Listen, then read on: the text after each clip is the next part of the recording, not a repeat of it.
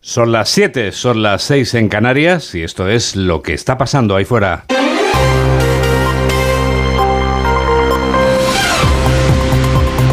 Onda Cero. Noticias fin de semana. Juan Diego Guerrero. Buenos días a todo el mundo. ¿Cuánto tiempo sin ver a Mortimer, el pingüino de A3 Media? Pero esta madrugada, Mamen Rodríguez Astre, al llegar, Morty estaba esperándome. Como tú lo sabes perfectamente, esta bajada de temperatura, una bajada tan grande con la que despertamos este domingo, es el preludio de que incluso un pingüino acabe encontrándose con un grupo que vuela tan bajo que hace un crío, un frío del Carajo. Del carajo. Oye, mira, me está muy bien porque voy a empezar con mi chiste favorito. Fíjate si hace frío, que es que al grajo lo han visto en el metro, en la línea 6 de Madrid. Sí, esta que baja hacia abajo del todo. La más larga. Sí, la más larga, y la más honda.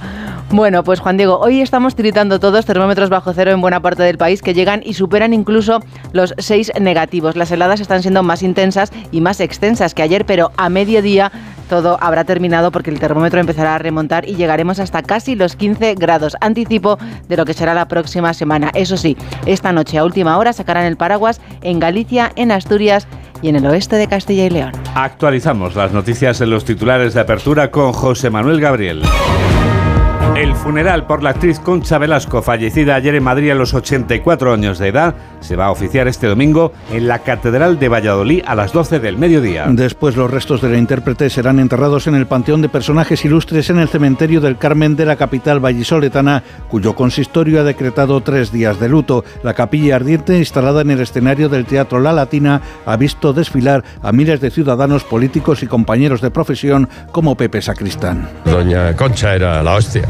¿Para qué vamos ahí? No, no. Eh, como decía mi abuela, entran pocas en el kilo, como la Velasco. El diplomático salvadoreño Francisco Galindo Vélez es el verificador elegido para las reuniones entre PSOE y Junts. Se trata de un abogado experto en derechos humanos con una amplia experiencia en el conflicto colombiano. Galindo ya ha participado en la reunión de ayer sobre la que prima el secretismo. Santos Cerdán ha dicho que es la última de este año.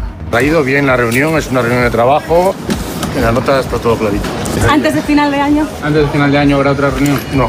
El Partido Popular vuelve a la calle con un nuevo acto en Madrid presidido por su líder, Alberto Núñez Feijóo. Los, los, populares protestan por los pactos del gobierno de Pedro Sánchez con los independentistas catalanes, como ha explicado Carmen Funes. Nuestra obligación en este momento es defender esa igualdad, es defender la Constitución del año 78 y todos los derechos, deberes, obligaciones y libertades que en ella se recogen.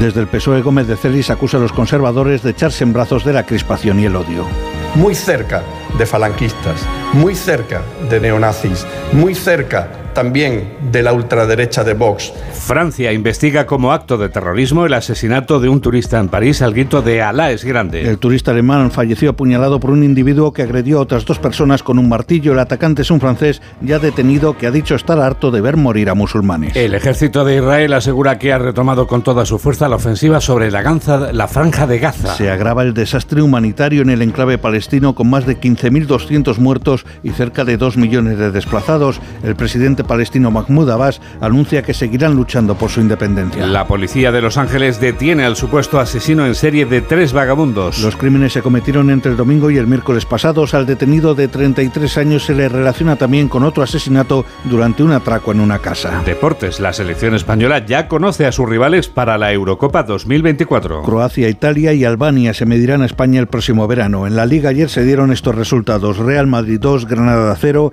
Girona 2, Valencia 1, Atlético de Bilbao 4, Rayo Vallecano 0 y Osasuna 1, Real Sociedad 1. Hoy se juega el Barcelona Atlético de Madrid y la italiana Federica Brignone de 33 años se ha convertido en la esquiadora de más edad en ganar el gigante femenino en la Copa del Mundo. Ha sido en Mont Tremblant, en Canadá. 7 y 4, 6 y 4 en Canarias. Tenemos toda la radio por delante.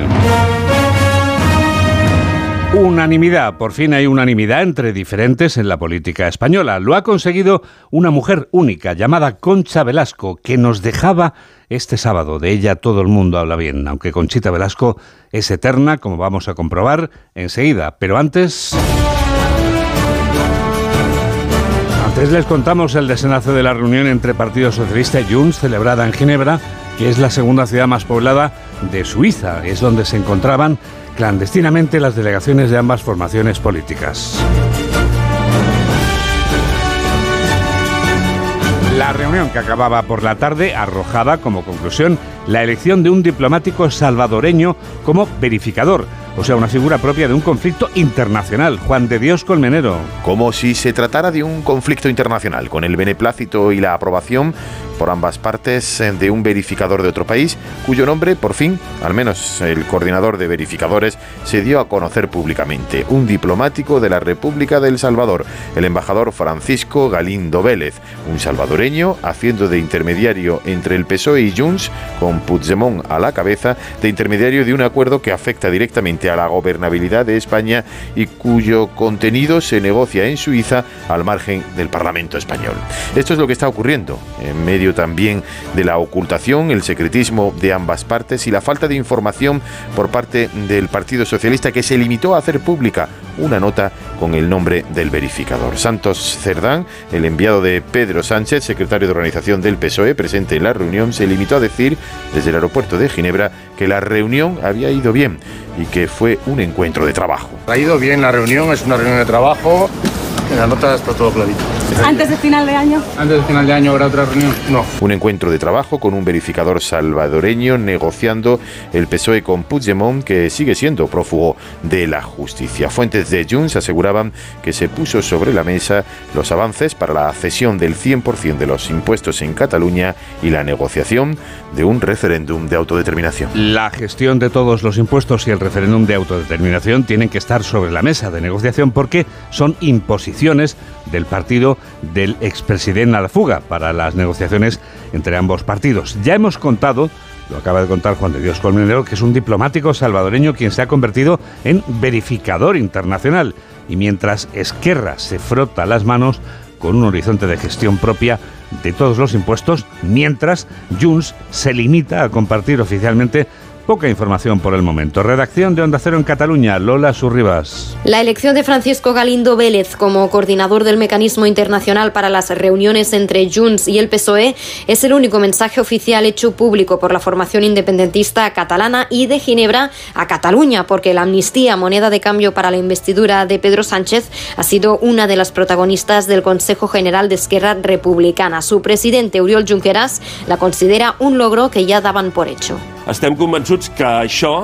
Estamos convencidos de que lo que hemos hecho en los últimos años ha permitido abrir el camino hacia la amnistía. Nos ha permitido durante meses asegurar que la amnistía la dábamos por descontada por todo el trabajo que ya habíamos hecho previamente. per tota la feina que ja havíem fet prèviament. Junqueras también ha hecho referencia al endeudamiento de la Generalitat de Cataluña, que considera que se debe a la falta de un sistema de financiación justo para con los ciudadanos catalanes. El presidente de Esquerra asegura también que necesitan alianzas dentro y fuera de Cataluña y una vez más ha asegurado que no renunciarán a un referéndum. El Partido Popular vuelve a convocar este domingo una concentración en Madrid para defender la igualdad de los españoles y rechazar la amnistía promovida por el gobierno. Alberto Núñez Feijóo acudirá este mediodía a la protesta del PP que se celebra un día después de la reunión de Ginebra. Pedro González. Justo un día después de la primera reunión en Ginebra entre el gobierno e independentistas, el Partido Popular ha convocado entre las 12 y las 2 de la tarde una manifestación en el Templo de Bod, a escasos metros de la sede del PSOE. En declaraciones para el español, la nueva responsable de organización del PP, Carmen Fúnez, ha erigido su formación como la única que cumple con la igualdad entre españoles. Nuestra obligación en este momento es defender esa igualdad es defender la Constitución del año 78 y todos los derechos, eh, deberes, obligaciones y libertades que en ella se recogen. Y a partir de ahí seguiremos lógicamente trabajando. Es la segunda gran manifestación que se suma a la del pasado 12 de noviembre y que dice el partido que no será la última. Asegura Fúnez que solo pararán cuando el pueblo español quiera. No es una cuestión de hasta cuándo nosotros queramos manifestarnos, sino hasta cuándo los españoles quieren salir a la calle. Los españoles se sienten agraviados en este momento porque Pedro Sánchez ha agraviado a todos los españoles con esos acuerdos que nos han hecho desiguales ante la ley. Nosotros lo que pretendemos eh, con este, esta concentración es celebrar la Constitución. Está previsto que las movilizaciones corten el tráfico en zonas del centro de Madrid como Puerta del Sol, Plaza de Cibeles o la Puerta de Toledo. El portavoz y vicesecretario de Política Institucional del PSOE rehuía hablar este sábado de la reunión en Ginebra y arremetía contra la concentración convocada por el PP en Madrid este domingo. Alfonso Rodríguez Gómez de Celis lanzaba duras acusaciones contra el Partido Popular. Carmen Sabido. Acusa a Gómez de Celis al Partido Popular de asumir los postulados de los falangistas, neonazis y la ultraderecha de Vox. Dice el responsable de política municipal que convocar una concentración cerca de la sede del PSOE demuestra que el partido de Núñez Feijo deja de ser un partido de Estado y elige la senda de la crispación y el odio. Una manifestación a las puertas de la calle Ferraz, muy cerca de falangistas, muy cerca de neonazis, muy cerca también de la ultraderecha de Vox. En definitiva, el Partido Popular asume todos los postulados de crispación, de odio y de división.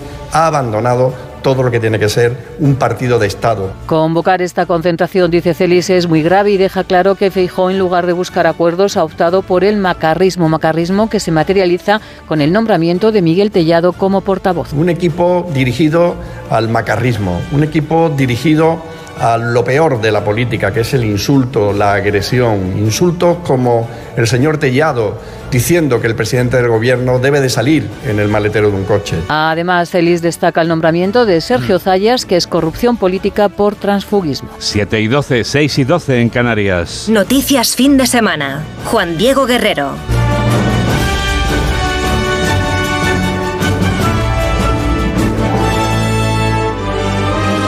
La mujer que quería ser artista se ha marchado, pero solo físicamente, porque Concha Velasco es eterna. Ella es de todos, del mundo entero, de España, de Madrid y siempre de Valladolid. La niña de Valladolid está encantada y cree que ha tenido una carrera estupenda y, y que ha sido mucho más feliz de lo que ella normalmente suele decir. Así hablaba con Julia Otero aquí en Onda Cero hace dos años, cuando acababa de cumplir 82. Este sábado nos ha dejado a los 84, la mujer que hizo célebre la confesión que en sus años mozo hizo a su madre. Mamá, quiero ser artista. Oh, mamá, ser protagonista. La protagonista de películas como Las chicas de la Cruz Roja, obras de teatro como Écuba, series de televisión como Teresa de Jesús o programas de televisión como Sorpresa Sorpresa que pudimos ver en Antena 3. Si hay una actriz a la que quiere todo el mundo es sin duda Concha Velasco, que se despidió de la actuación sobre las tablas de un teatro Mercedes Pascua. Se despidió de la escena en Logroño con la habitación de María, lamentando Concha Velasco no poder representar más esta obra. Yo no me retiro de la profesión, mis hijos lo que no quieren es que haga teatro, porque ya veis que tengo dificultades al andar. Ellos quieren que descanse un poquito de hacer teatro. Y he elegido yo Logroño porque me encanta, porque tengo familia aquí. Su última etapa la ha pasado ingresada en una residencia en las afueras de Madrid. Nacida en Valladolid en 1939, sus intervenciones en cine y teatro se cuentan por decenas. Su última intervención en el cine fue en Malasaña 32, una película de terror. Concha, Conchita Velasco, la novia de España, fue Purita en La Colmena, Palmira en Más allá del jardín y Paloma en Las chicas de la Cruz Roja. En el teatro Santa Teresa de Jesús, Dolly y Doña Inés. Admiradores y compañeros se despiden de una actriz temperamental, chica yeye y que siempre quiso ser artista. Quiero ser artista. Esta artista tenía un secreto para caer bien a todo el mundo. Fernando Méndez Leite, presidente de la Academia de Cine, lo ha resumido en 20 segundos en el programa de Jaime Cantizano aquí en Onda Cero. Era muy alegre, era, era una persona con, con mucha fuerza, con, con, mucha autoridad, ¿no? Y, bueno, extraordinariamente simpática y tenía esa capacidad además para, para atraer a cualquiera que, se encontraba en mitad de la calle, ¿no? Es, esa, ese feeling con el público, ¿no? Que, que es muy difícil de, de, tener, ¿no? Hiciera lo que hiciera, ¿no? Porque llamaba al público, ¿no? El público podía despedirse de Concha Velasco este sábado en la capilla ardiente instalada en el Teatro La Latina de Madrid, donde Paco Paniagua recogía testimonios unánimes de admiración por una de las grandes. La capilla ardiente de Concha Velasco ha dado muestra sin duda de que ha fallecido una de las grandes por la enorme afluencia de público y de personalidades para darle un último adiós, entre ellos numerosos compañeros de profesión como el actor José Sacristán. Se nos ha ido alguien insustituible, desde luego. Eh, uno ha tenido la suerte de poder disfrutar de su compañía en el trabajo y de su amistad. Manuel, hijo de Concha Velasco, atendió amablemente a los medios para dar las gracias y decir que había fallecido rodeada de los suyos. Y se ha muerto con una mano cogida a mí y otra cogida a Paquito, o sea que por lo menos ha muerto con nosotros y el cumple por lo menos lo celebramos. Varios miembros del gobierno han venido hasta el Teatro de la Latina, algunos más cercanos a la actriz, como la ministra de Defensa Margarita Robles, que mantenía amistad personal.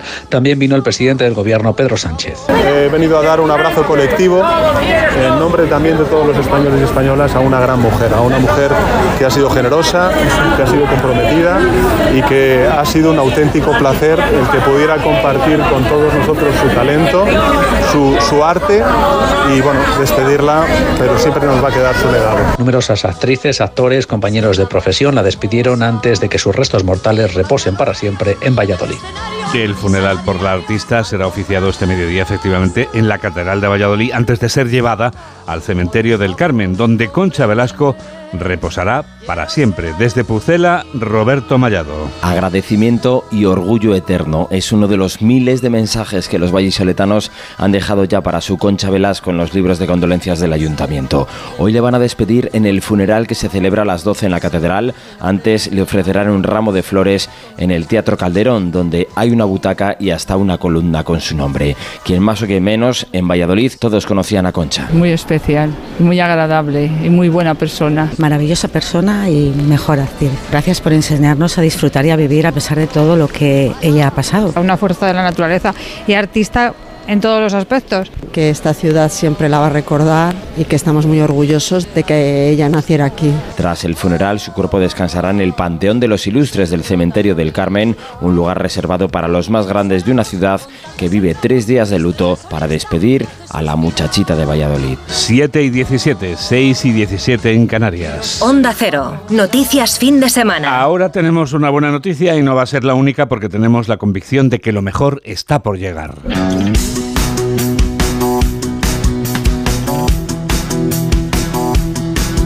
Qué buena noticia es que el turista, el turismo crezca haciendo que no solo sean los hoteles los que tengan más ocupación, también lo tienen otro tipo de alojamientos, tales son las ganas de viajar. Jessica de Jesús. Las ganas de viajar eclipsan la subida de los precios. A pesar de que los apartamentos se hayan encarecido un 8,4%, los campings un 4,9% y el turismo rural un 4,3% en octubre respecto al año pasado, las pernoctaciones se impulsan más de un 7% según los últimos datos de estadística. Sectores como el de las caravanas hacen buen balance de este último trimestre del año y tienen buenas previsiones para el puente.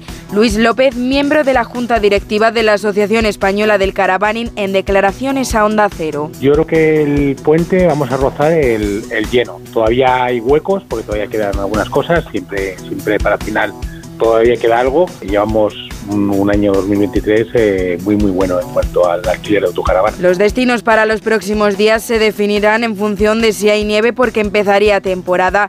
De momento en octubre el destino preferido en campings ha sido Cataluña para turismo rural Castilla y León y en apartamentos Canarias.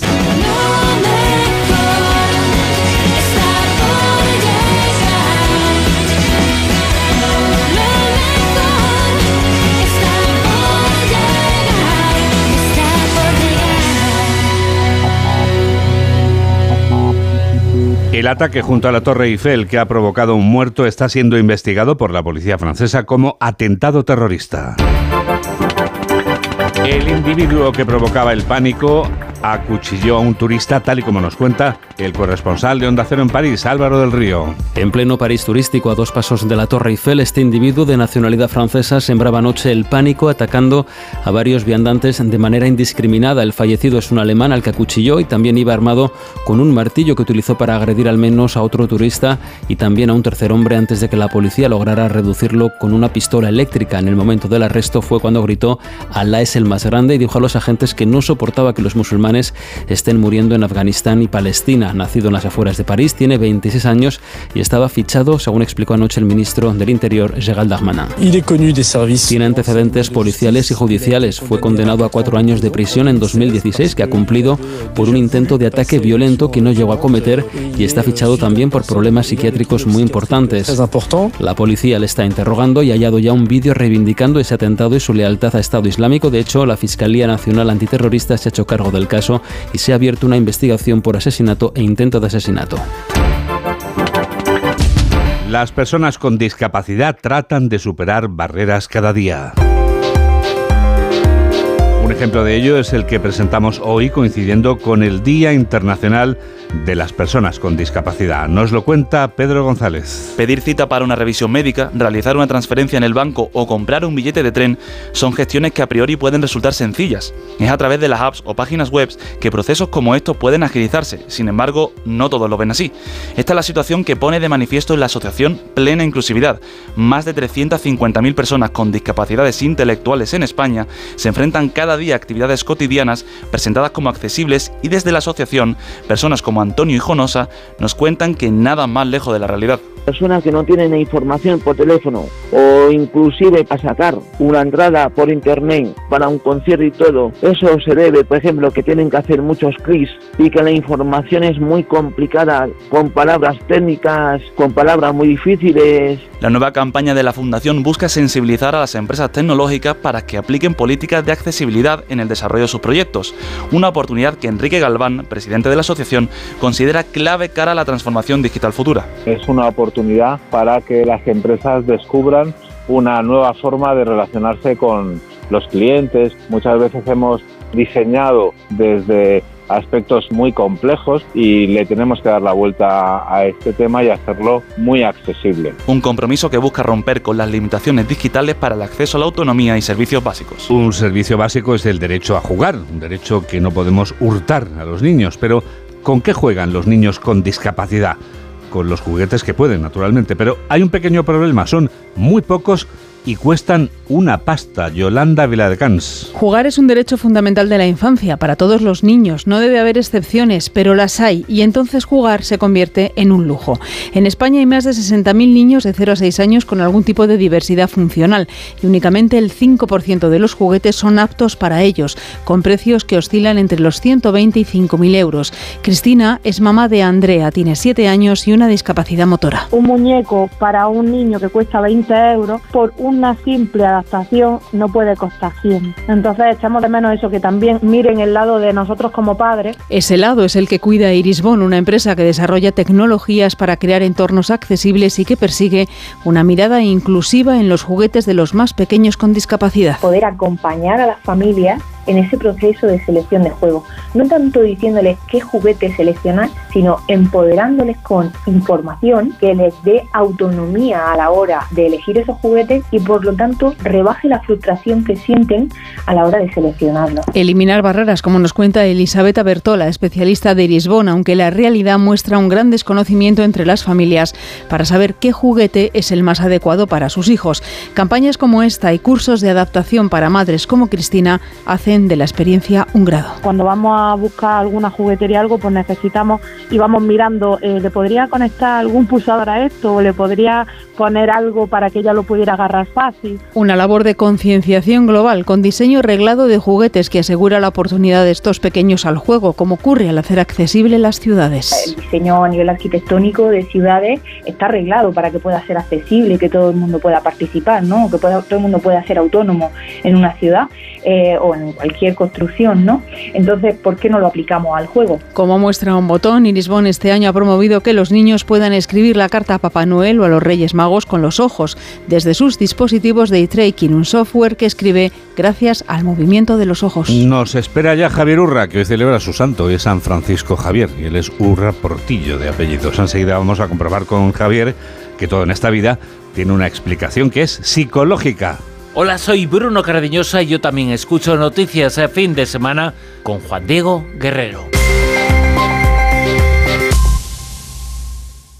El Ayuntamiento de Cáceres cuida de las personas más vulnerables. Un primer hogar para mujeres víctimas de violencia de género, capacitación para menores y jóvenes o la promoción de un envejecimiento activo son las líneas principales de esta apuesta por la igualdad de oportunidades. Esta actuación se enmarca en la Estrategia de Desarrollo Urbano Sostenible e Integrado CREACERES, cofinanciada al 80% por el FEDER. Ayuntamiento de Cáceres. Fondo Europeo de Desarrollo Regional. Una manera de hacer Europa. Hola Andrés, ¿qué tal el fin de semana? Pues han intentado robar en casa de mi hermana mientras estábamos celebrando el cumpleaños de mi madre. Así que imagínate. Dile a tu hermana que se ponga una alarma. Yo tengo la de Securitas Direct y estoy muy contento. Por lo que cuesta, merece la pena la tranquilidad que da. Protege tu hogar frente a robos y ocupaciones con la alarma de Securitas Direct. Y este mes, al instalar tu alarma, te regalamos el servicio botón SOS en tu móvil para que toda tu familia esté protegida ante cualquier emergencia. Llama ahora al 900-272-272. Síguenos en Twitter en arroba noticias FDS. 7 y 25, 6 y 25 en Canarias, el preciso instante del minuto psicológico. Javier Urra nos habla durante un minuto de cada día. Queridos oyentes, imaginemos que todos los días, al amanecer, por la mañana, nos encontrásemos al abrir la puerta 1.440 euros. 1.440 euros. A partir de ahí, querida amiga, estimado amigo, podemos o dárselo a la gente o usarlo para divertirnos o también podemos tirarnos. Pero hagamos lo que hagamos, lo que no usemos, esa cantidad de dinero que no usemos, al llegar la noche desaparecerá. Bueno, pues la vida es bastante parecida. Lo que pasa es que en vez de 1.440 euros, cada mañana, cuando nos levantamos, nos encontramos 1440 minutos. Tú y yo hemos de decidir qué hacer con ellos.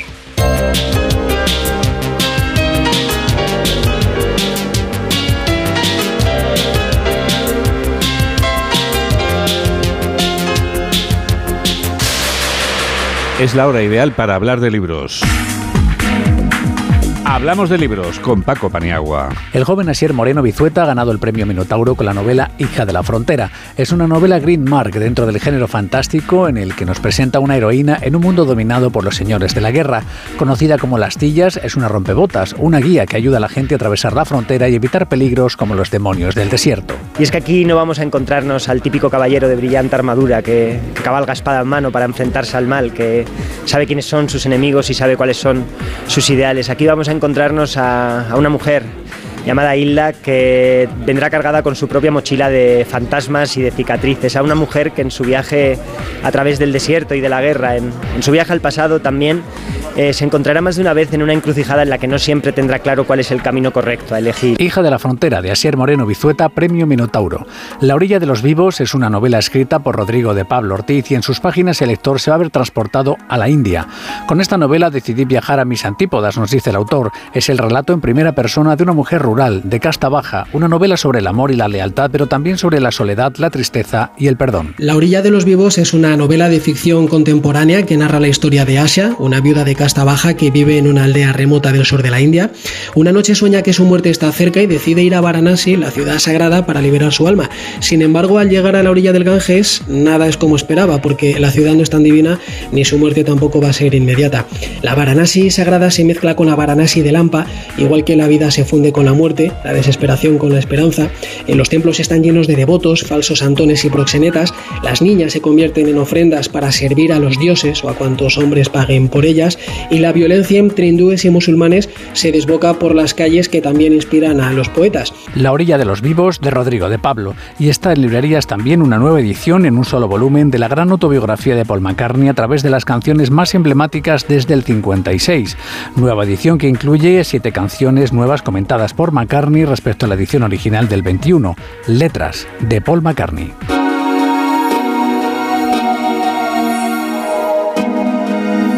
Y hoy hablar de cine, pero no solo de cine, también de teatro y de televisión, supone hablar de la gran Conchita Velasco. La recuerda Mamen Rodríguez Astre.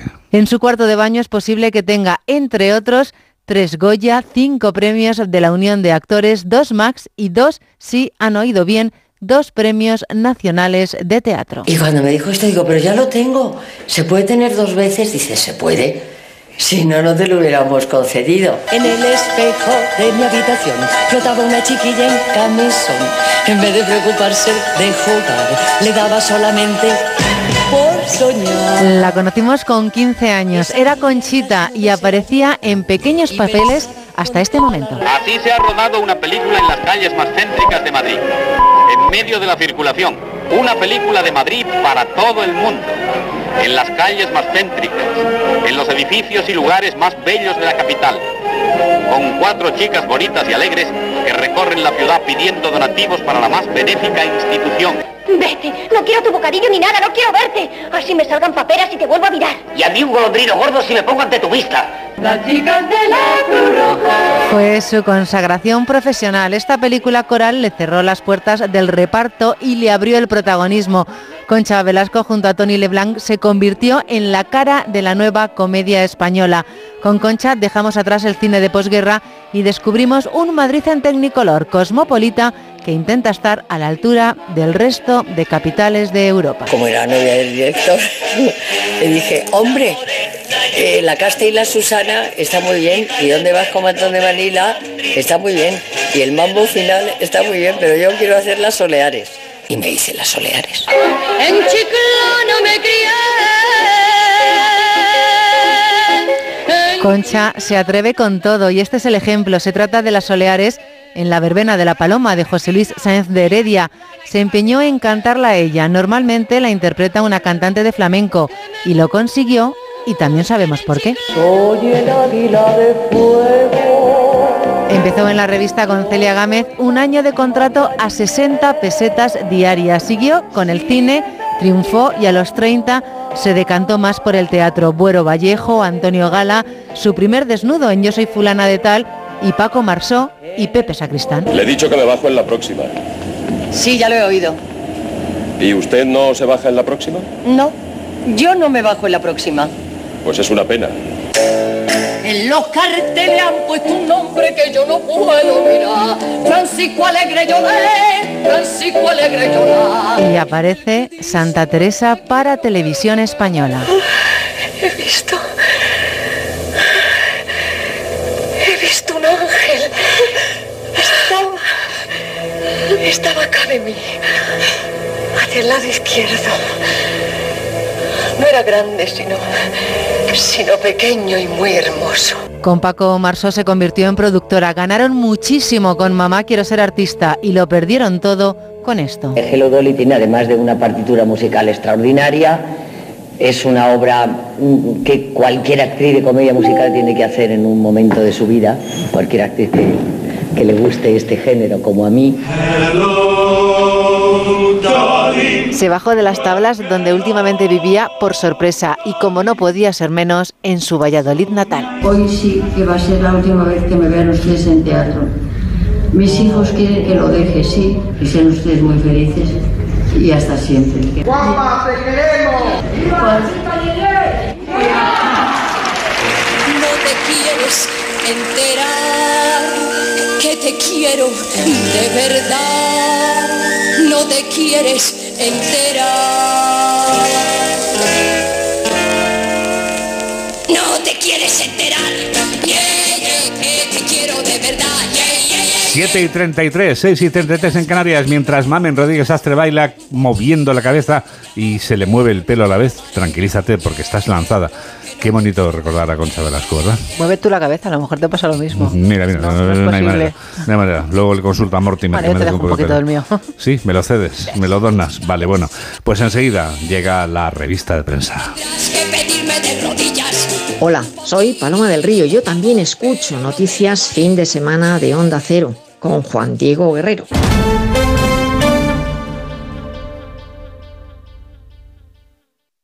Hola Andrés, ¿qué tal el fin de semana? Pues han intentado robar en casa de mi hermana mientras estábamos celebrando el cumpleaños de mi madre. Así que imagínate. Dile a tu hermana que se ponga una alarma. Yo tengo la de Securitas Direct y estoy muy contento. Por lo que cuesta, merece la pena la tranquilidad que da.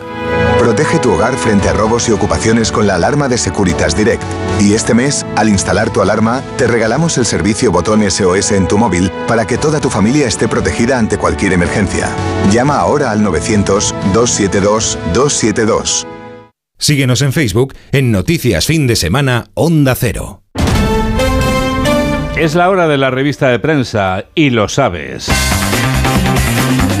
Y lo que deseamos saber, Mamen, es como titula hoy el diario La Razón. Pues mira, dice que Sánchez declara la guerra a los jueces para tapar la negociación en Suiza. El diplomático salvadoreño Francisco Galindo medirá en las reuniones entre el PSOE y Junts y Cerdán asegura que la reunión con Puigdemont fue bien, pero mantienen el secretismo. Israel, que se adelanta en una larga guerra contra el grupo terrorista de Hamas, la debilidad ucraniana frente a los drones y la artillería rusa benefician a Putin y la mayoría de expertos considera que los precios de la vivienda en 2024 seguirán al alza. Por último, no se olvidan de Concha Velasco, grande de España.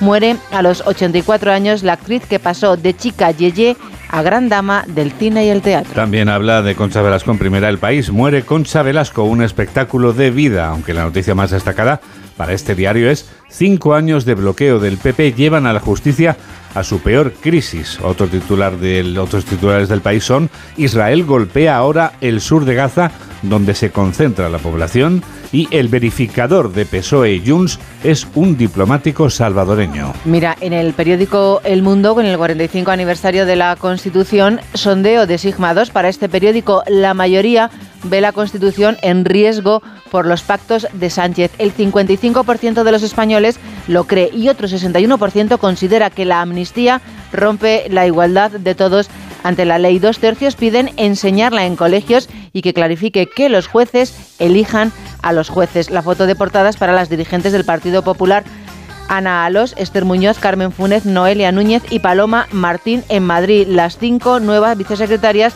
populares. Vamos a acercar al PP, dicen, a la sociedad y a derribar el muro de la izquierda. Y el PSOE pone en manos de un diplomático salvadoreño para negociar con Puigdemont. De Conchita añaden adiós a la mujer más querida de España. Son menos 23.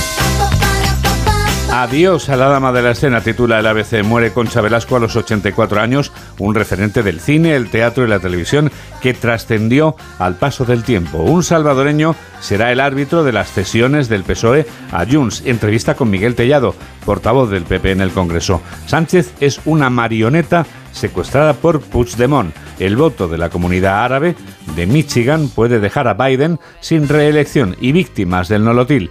No volví a ser el mismo. Tomarlo cambió mi vida. Mira, en el periódico de Cataluña entrevistan hoy a María Jesús Montero, vicepresidenta del Gobierno. Dice, tenemos la seguridad de que habrá presupuestos del Estado en 2024. El tema principal es Internet también suma al cambio climático. La red genera entre el 1,4% y el 5,9% de las emisiones de efecto invernadero y su tráfico crece a un ritmo del 30% anual. El diplomático Galindo Vélez verificará los pactos entre el PSOE y Junts y Concha Velasco mucho más que la eterna chica Yeye. Fans y artistas despiden en La Latina a la cantante y actriz fallecida a los 84 años. En la vanguardia también Concha Velasco, adiós a la inolvidable chica Yeye. La artista muere a los 84 años, dejando su huella en cine, teatro y música. Sánchez prepara un gran paquete de medidas económicas y fiscales y un diplomático salvadoreño mediará entre PSOE y Junts. ¿Qué más te has encontrado hoy en suplementos y periódicos del domingo, María del Carmen? ¿Te preocupa algo de estas navidades, Juan Diego? Que no haya, no sé, Marisco. Marisco, ¿te Carne, preocupa? uvas, eh, Sí. turrón, no sé, de momento ahora no veo una gran preocupación, aunque sé que, ayer lo contábamos, sé que el marisco está en dificultades, en fin. Y luego, claro, me preocupan los precios, como a todo español, lógicamente. Está todo muy caro. Mari Carmen, ¿qué te voy a contar yo a ti? ¿Qué cenas? Pues no sé todavía lo que voy a cenar, tendré que improvisar algo. Tendrás que improvisar. Seguro que me das tú buenas ideas. ¿Y qué bebes? Procuraré beber algo ligero. Ligero. Y eso que mm, este año la Nochebuena y la Nochevieja caen en domingo. No como el año pasado, que nos cayó en sábado y teníamos que meternos en la camita rápido. Pues en el país semanal, Juan Diego, se preguntan, ¿se está acabando el champán? ¿El champán se está acabando? En ¿Pero qué me estás contando? de la escasez real debido a factores climatológicos, la demanda creciente y la consiguiente especulación y el alza de precios, el final de 2023 llega con un stock renqueante y el champán, el champán convertido en objeto de deseo global. Pues me voy a pasar a la sidra. En 2022, Juan Diego se alcanzó el máximo histórico de consumo en el mundo. Se bebieron 326 millones de botellas, 82 millones más que en 2020. Pero bueno, qué barbaridad. Sí. O sea, el champán está en peligro. Sí. Nunca imaginé que llegara a ocurrir esto. Qué bárbaro. Bueno, de momento no dice nada el cava, o sea que, en fin, tenemos soluciones buenas aquí en España. A ver, ¿qué más? Otra, otra pregunta que te voy a hacer. ¿Cómo pasas los domingos? Estás soy muy preguntona, ¿eh?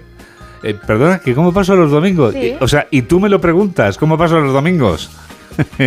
pues contigo la mayor parte del día, aguantándome tú y el resto del equipo. Y Miguel Jurado, que me tiene que aguantar todos los domingos también, ¿qué vamos a hacer? Incluso Gemma Esteban. Incluso a Gemma Esteban, claro. Sí, bueno. Y Cantizano me tiene que aguantar los domingos. Y los oyentes me tienen que aguantar los domingos. Qué barbaridad. Qué bárbaro, qué bárbaro. Pues te voy a contar cómo pasan los domingos los alcaldes de las ciudades más importantes de España. Ah, eso me interesa. Por ejemplo, Almeida, mi domingo en Madrid. A mi novia y a mí nos gustan los planes familiares. ¿Comemos con su familia o con la mía? O sea, plan en pareja. Sí, le preguntan dónde se toma el aperitivo, dónde le gusta comer, qué libro está leyendo y qué series son los que le gustan. ¿Dónde se toma el aperitivo? El aperitivo se lo toman los caracoles al lado de la iglesia de la Virgen de la Paloma, porque dice que tiran muy bien las cañas. Muy bien.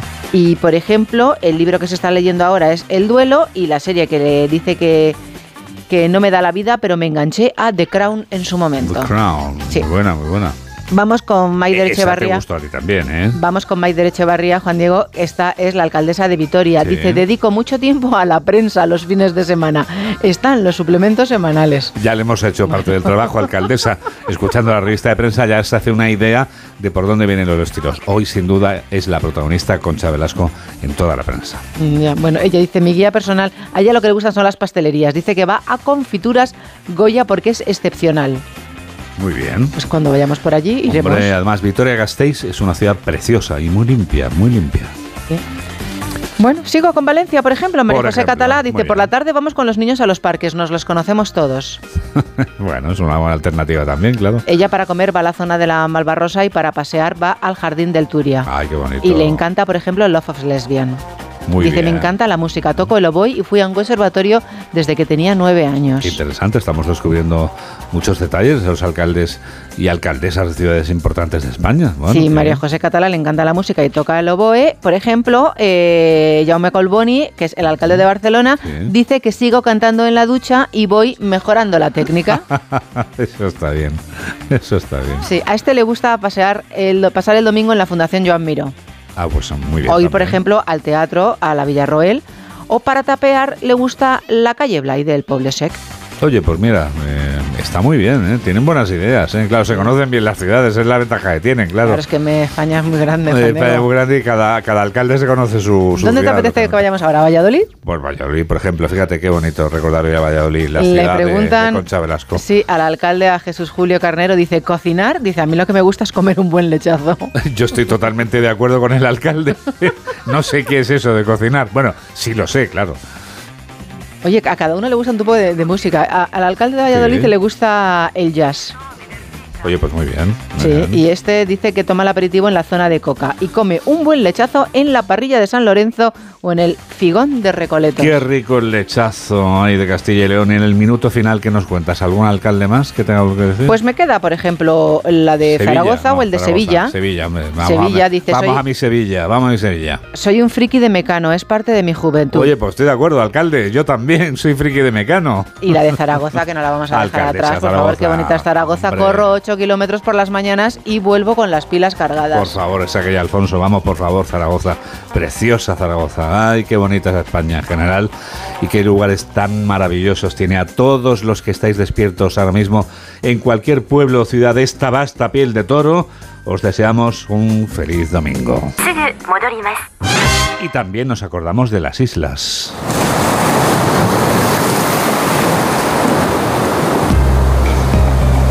Estás escuchando el único programa de radio que tiene presentes a los dos archipiélagos españoles cada semana, los aislados. Vuelven Elka Dimitrova desde Onda Cero Mallorca y Gustavo de Dios, que es quien empieza hoy desde Onda Cero Canarias. Ahora mismo, a esta hora, hay más residentes italianos en la isla de Lanzarote que migrantes africanos en toda Canarias, llegados en pateras o cayucos. Los africanos no llegan a 4.000. Ya sabemos que el resto se van de Canarias en cuanto pueden. Los otros, los italianos, también llegan con la cartera vacía, a Lanzarote en este caso, igual que los africanos, una isla con 151.000 habitantes. Son ya más de 4.000 los italianos, pero ellos son blancos, guapos y no me negarán que el idioma suena bien.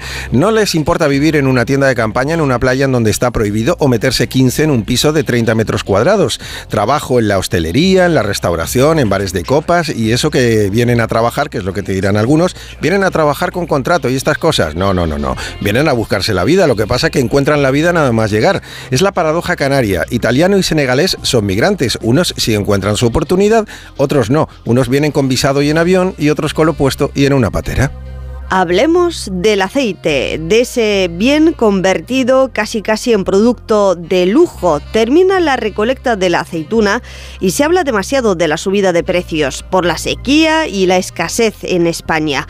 Pues bien, que sepan que no es el caso de Baleares, porque aquí las borrascas han descargado agua este año y el viento no ha dañado al olivo. Para una buena noticia que tenemos, vamos a destacarla, ¿no? Porque los propios productores hablan de una cosecha generosísima y excelente en calidad este año.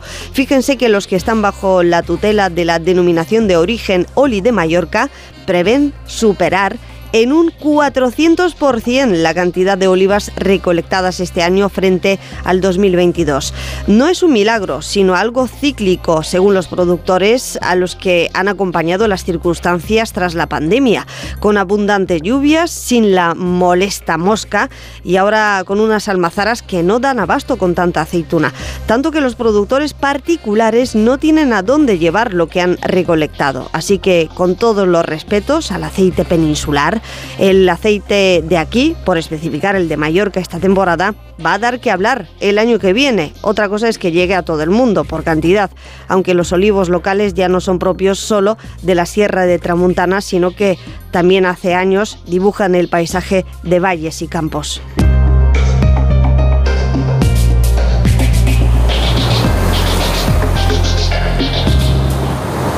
8 menos 13, 7 menos 13 en Canarias. El momento para el deporte. Con Alberto Fernández, ¿qué tal? Muy buenos días, Juan Diego. La selección española ya conoce sus rivales para la Eurocopa de este próximo verano en Alemania. El combinado nacional debutará el 15 de junio frente a Croacia. Se enfrentará a Italia el día 20 y cerrará la fase de grupos el 24 de junio frente a la selección de Albania. Son los tres rivales del conjunto de Luis de la Fuente. Es la quinta Eurocopa consecutiva que habrá duelo frente a Italia y la cuarta contra Croacia. Anoche fue precisamente protagonista el seleccionador nacional Luis de la Fuente que habló en Radio Estadio. Yo creo que los rivales son muy, muy importantes, eh, de un nivel altísimo, pero mm, yo te garantizo que ninguno de ellos hubiera, elegido a España tampoco como rival. Yo te garantizo también que ninguno de los seleccionadores querría tener a Italia. O sea, Italia, independientemente de los resultados, de cómo se haya clasificado, es un rival dificilísimo, dificilísimo. Grandísimos futbolistas, un gran seleccionador y quedan siete meses por delante, un margen de mejora para todas las selecciones muy, muy importante. En el Campeonato Nacional de Liga, el líder, el Real Madrid, venció ayer al Granada por dos goles a cero, gracias a los tantos anotados por Brahim Díaz y por Rodrigo Goes. Hablaba el feliz malagueño que anotaba su gol, Brahim. Es mi juego y yo, yo quiero seguir así, quiero seguir aportando al equipo porque, como he dicho, los compañeros te lo hacen más fácil y, y uno solo tiene que sacar el talento para, para, para aportarle a ello también. Eh, es muy fácil, o sea, es verdad que hoy el gol viene de Tony Kroos, que, que, lo hace espectacular y yo solo la tengo que empujar. Además, ayer triunfo también del Girona por dos goles a uno frente al Valencia. Siguen los de Michel aguantándole el pulso al Real Madrid en la cabeza de la tabla. Victoria también del Athletic Club de Bilbao, 4-0 en San Mamés al Rayo Vallecano. Y empate a uno en el partido que cerraba la jornada sabatina en el Sadar entre Club Atlético Sasuna y Real Sociedad. Para hoy, a las 9 de la noche, el gran partido de la jornada se disputa en Montjuic con el Fútbol Club Barcelona Atlético de Madrid. Los azulgranas sin Ter Stegen, los rojiblancos sin Pablo Barrios, con Joao Félix, que se presenta como el foco común de ambos equipos. De él han hablado precisamente en la previa tanto Xavi Hernández como Diego Pablo Simeone. Sí, claro, claro que es un palo, pero aquí estamos muy contentos con, Joao. Yo solo, te puedo hablar de las, de las cosas que yo he visto. Yo no he estado en el Atlético de Madrid y son cosas que no me, no me, no me incumben, ¿no? Y al final el Joao que hemos visto aquí desde el primer día es un Joao feliz, positivo, trabajador, eh, dinámico, que se ha adaptado muy bien al grupo, que la gente le quiere dentro del vestuario, bromista además, o sea que no tengo ninguna queja, todo lo contrario, además está marcando goles importantes, trabaja para el grupo, las obligaciones las hace, yo no tengo ninguna queja. Le digo lo que pienso, digo, el fútbol no se, eh, no se explica por un partido. Un partido es un partido. Lo importante es la continuidad, eh, el sostener un trabajo, el tener una historia detrás y creo que eso es lo que cuenta un partido, lo pueden jugar bien todos. En segunda división, la jornada número 18 continuó ayer con la derrota del Sporting, sorpresiva en Cartagonova 1-0 frente al colista, el Cartagena que vuelve a ganar muchos meses después. 0-3 venció el Tenerife al Eldense en el Pepico Amat y victoria del Real Zaragoza por 1-0 en casa ante el líder, el Club Deportivo Leganés. Además, el partido de la jornada en la Liga de Plata se concluyó con el 2-1 victoria del Levante ante otro de los de arriba, ante el Real Valladolid. Para hoy a las 2 de la tarde, Andorra Huesca.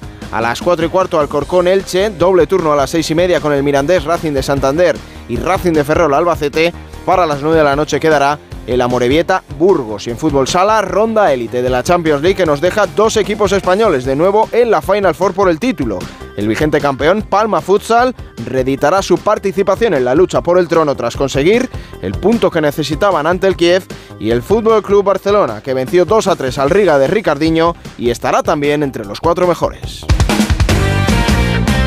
8 menos 8, 7 menos 8 en Canarias.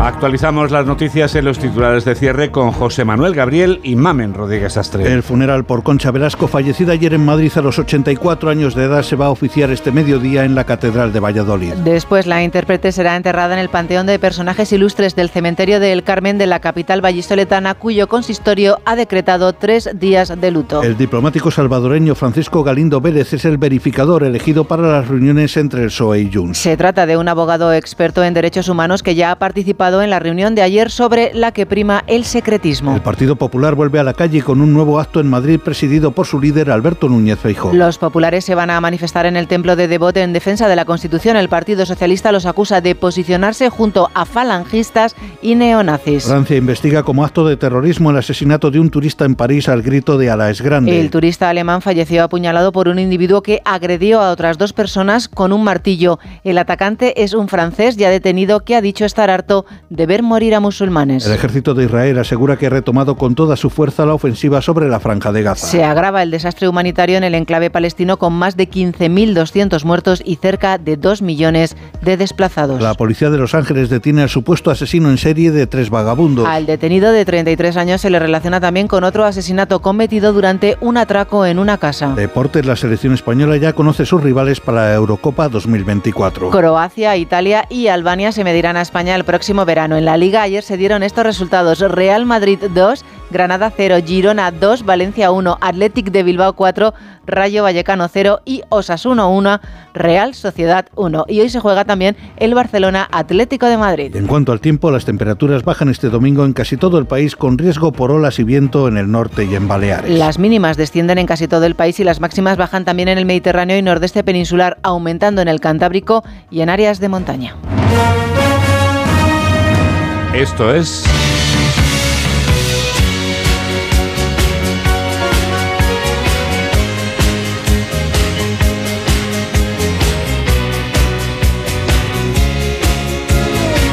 Esto es América y este es Agustín Alcalá. Para las personas que en un gobierno se dedican a la política exterior hay una sola lección, la menos mala. Y saber cuál es la menos mala de las opciones a tu disposición es la clave. Estas palabras pertenecen a Henry Kissinger, un hombre que con solo ocho años en el gobierno de Estados Unidos como consejero de seguridad primero y luego también como secretario de Estado, cambió en muchas ocasiones la historia. Desde que Richard Nixon le sacó de la Universidad de Harvard en 1969 hasta que abandonó Washington después de la presidencia de Gerald Ford en 1977.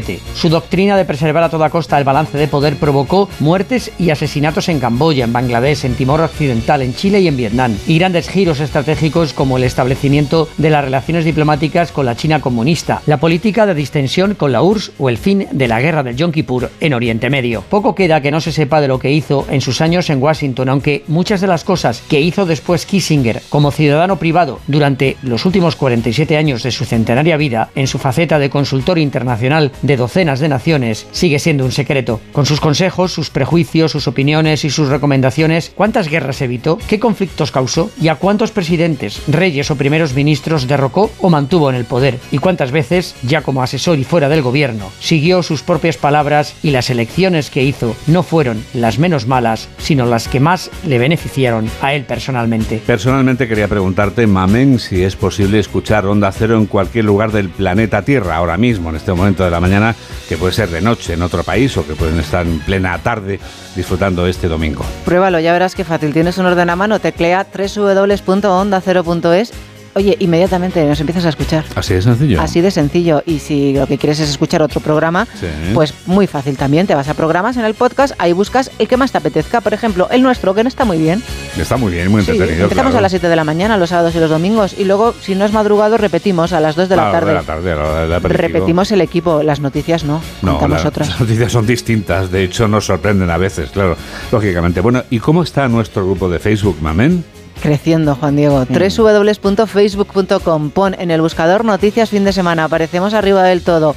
Oye, vente con nosotros, ya verás. Te lo vas a pasar estupendamente. Por favor, vamos, tenemos cuenta en Twitter, ¿no? Arroba noticias FDS. Y también en Insta. Sí, guerrero-juan Y nuestra cuenta, nuestra playlist, donde suena, donde está reunida toda la música. En Spotify, Noticias FDS, canciones 23-24. Bueno, pues tú que estás a ese lado de la radio también escuchas este programa de noticias que produce Mamen Rodríguez Astre y que realiza Miguel Jurado aquí en Onda Cero. ¿Cómo pa- pasa el tiempo? Ya que. Nos despedimos ya con un sueño, el de alcanzar una meta, que es lo que persigue un sueño, como el que tienen nuestros amigos que están a punto de correr la maratón de Valencia y que están ahora mismo calentando, están escuchándonos con José Sáez Villanueva a la cabeza. A ellos y a todos quienes despiertan con nosotros, deseamos que el mundo de los sueños al que cantan Olivia Newton-John y la Electric Light Orchestra en este Xanadu solo les depare felicidad. Gracias por estar a ese lado de la radio en la que enseguida comienza por fin los lunes con Jaime Cantizano, hoy nuevamente desde Vera. Que la radio te acompañe. Adiós.